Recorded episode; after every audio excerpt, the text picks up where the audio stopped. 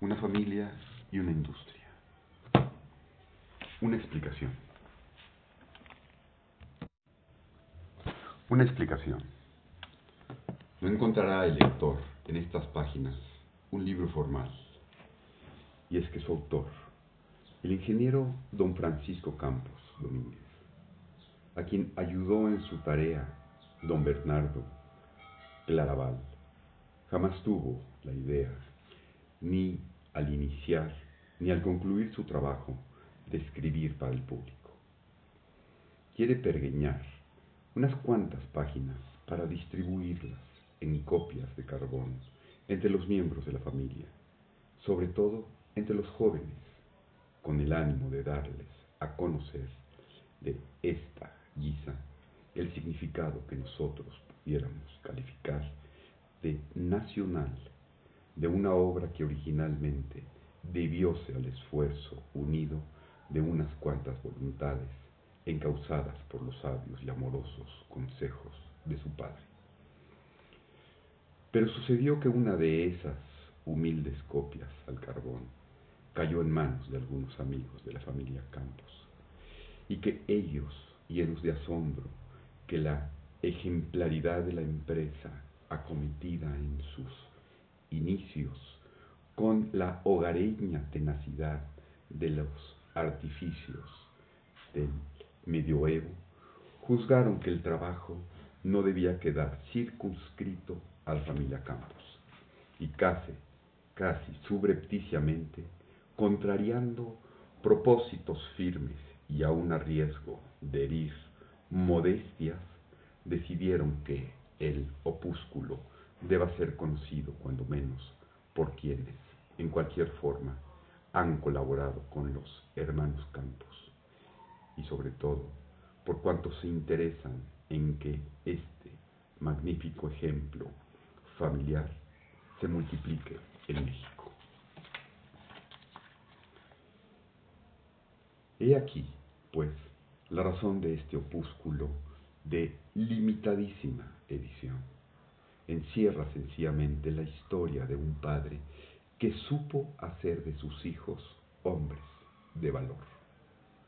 Y al mismo tiempo, la historia de una familia tan unida, tan fraterna, que gracias a esta unión y a esta fraternidad pudo, sin vanagloria ni exhibicionismo, ensanchar los horizontes industriales del suelo que la vio nacer.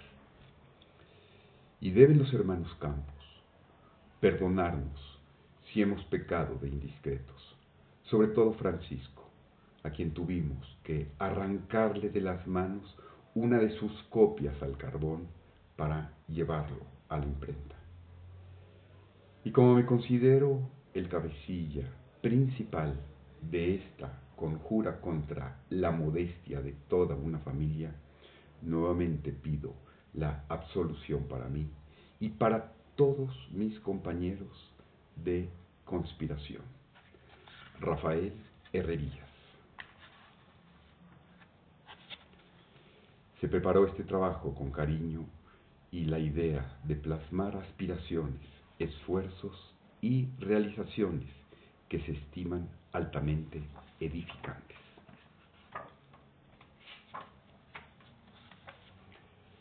Ideal y realidad. Historia de una industria. Preámbulo.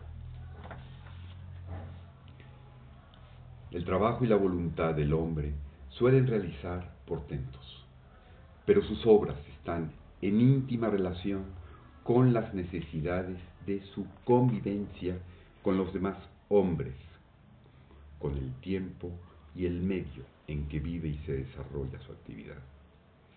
Por tanto, no es posible desligar tales obras de los factores mencionados sin desvirtuarlas, sin que se pierda la relación que guardan entre la idea y el propósito que les dio origen y su realidad. Esto se ve claramente cuando se contempla y analiza una obra concreta de importancia. Es lo que un observador imparcial podría deducir si piensa en lo que significan las industrias creadas por los hermanos ingenieros Campos. cuando se visitan las plantas gigantescas que ellos poseen y dirigen dentro de la zona industrial de Tlalnepantla, en el Estado de México, la primera impresión que se experimenta es la de asombro. ¿Qué suma de esfuerzos y de factores fueron necesarios para realizar esta obra? ¿Quién o quiénes son los artífices de la misma? ¿Por cuáles ignorados caminos se llegó a organizar? esta colmena humana de trabajo y productividad. Todo lo anterior puede preguntarse un visitante que tenga los ojos abiertos a los fenómenos sociales y a los que entraña el progreso de México. La de Tlanepantla era, y en buena parte sigue siendo, una región árida en que se practicaban diversos cultivos en pequeña escala. Barrida por los vientos del altiplano, solo era factible cultivar en ella maíz, hortalizas y frutales. Además, había ranchos lecheros y granjas, cuyo ganado bovino y vacuno rumiaba en los raquíticos pastizales.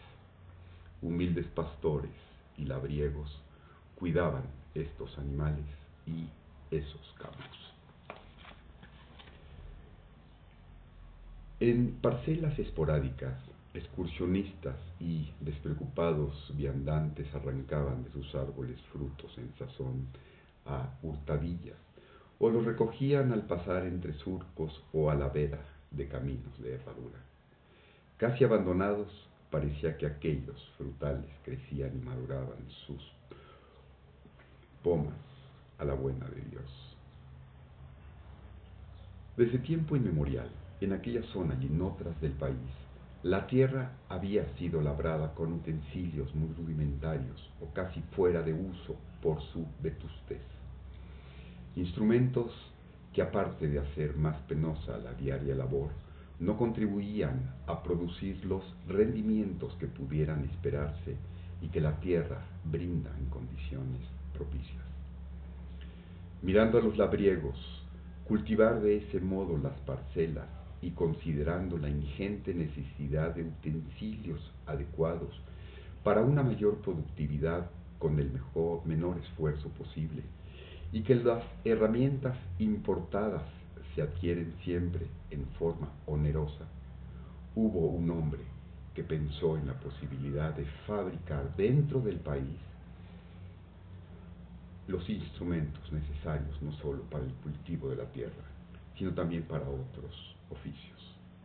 Este hombre jamás abandonó su idea. Antes bien, la fue redondeando y madurando con el tiempo. Y tras de haber adquirido en aquella región los terrenos indispensables, trasladó a Tlanepantla su fábrica de herramientas. En el Distrito Federal ya había empezado a producirlas en pequeña escala.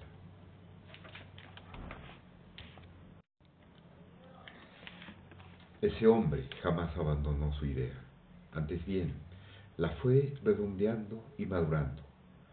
Con el tiempo, y tras de haber adquirido en aquella región los terrenos indispensables, trasladó a Tadepantla su fábrica de herramientas. En el Distrito Federal ya había empezado a producirlas en pequeña escala. El hombre que concibió dicho proyecto y que, al realizarlo, hizo que desempeñara un papel importante para la industria y la economía nacionales es el ingeniero Raúl Campos Domínguez. Para haber cumplido su vasto proyecto, contó con la energía, la fe y el entusiasmo singulares de su hermano Germán.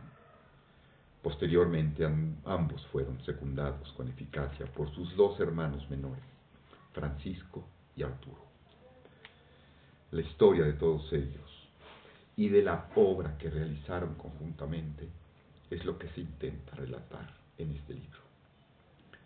Al final de un cuarto de siglo de trabajo perseverante y arduo, las plantas industriales de Campos Hermanos hierven su estructura en el altiplano de la patria, apuntando al futuro. Sus realizadores y dirigentes han puesto su preparación técnica al servicio de México. Pero una obra del aliento que distingue a las industrias florecientes de los hermanos Campos no se improvisa, no surge de la noche a la mañana. ¿Cuál es la voluntad rectora de ellos? ¿Cómo son los hombres cuya inteligencia, educada e informada por considerable suma de conocimientos y de experiencia, fue capaz de concebirlas y planificarlas? ¿De qué manera surgieron y fueron llevadas a su plenitud? A una meta como la alcanzada por esos cuatro hermanos, solo se llega mediante esfuerzos inauditos, puestos en juego a través de lustros y, venciendo obstáculos de toda índole.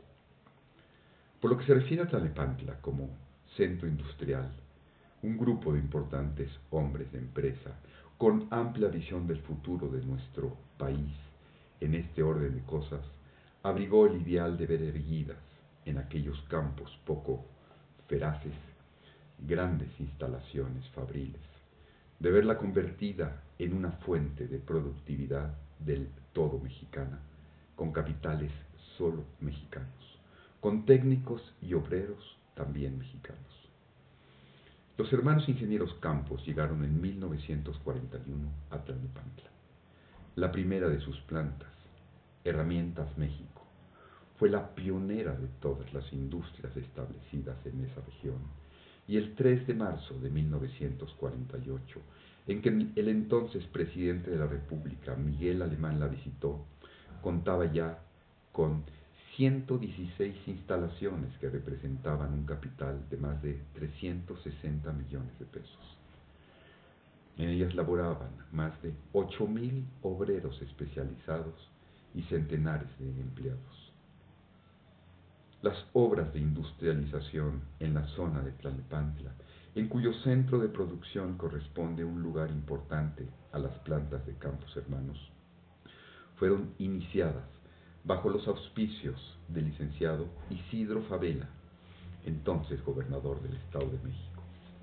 El gobierno de don Alfredo del Mazo las continuó y amplió, constituyendo en, el, la, en lo presente dicha zona uno de los principales núcleos de producción industrial en México.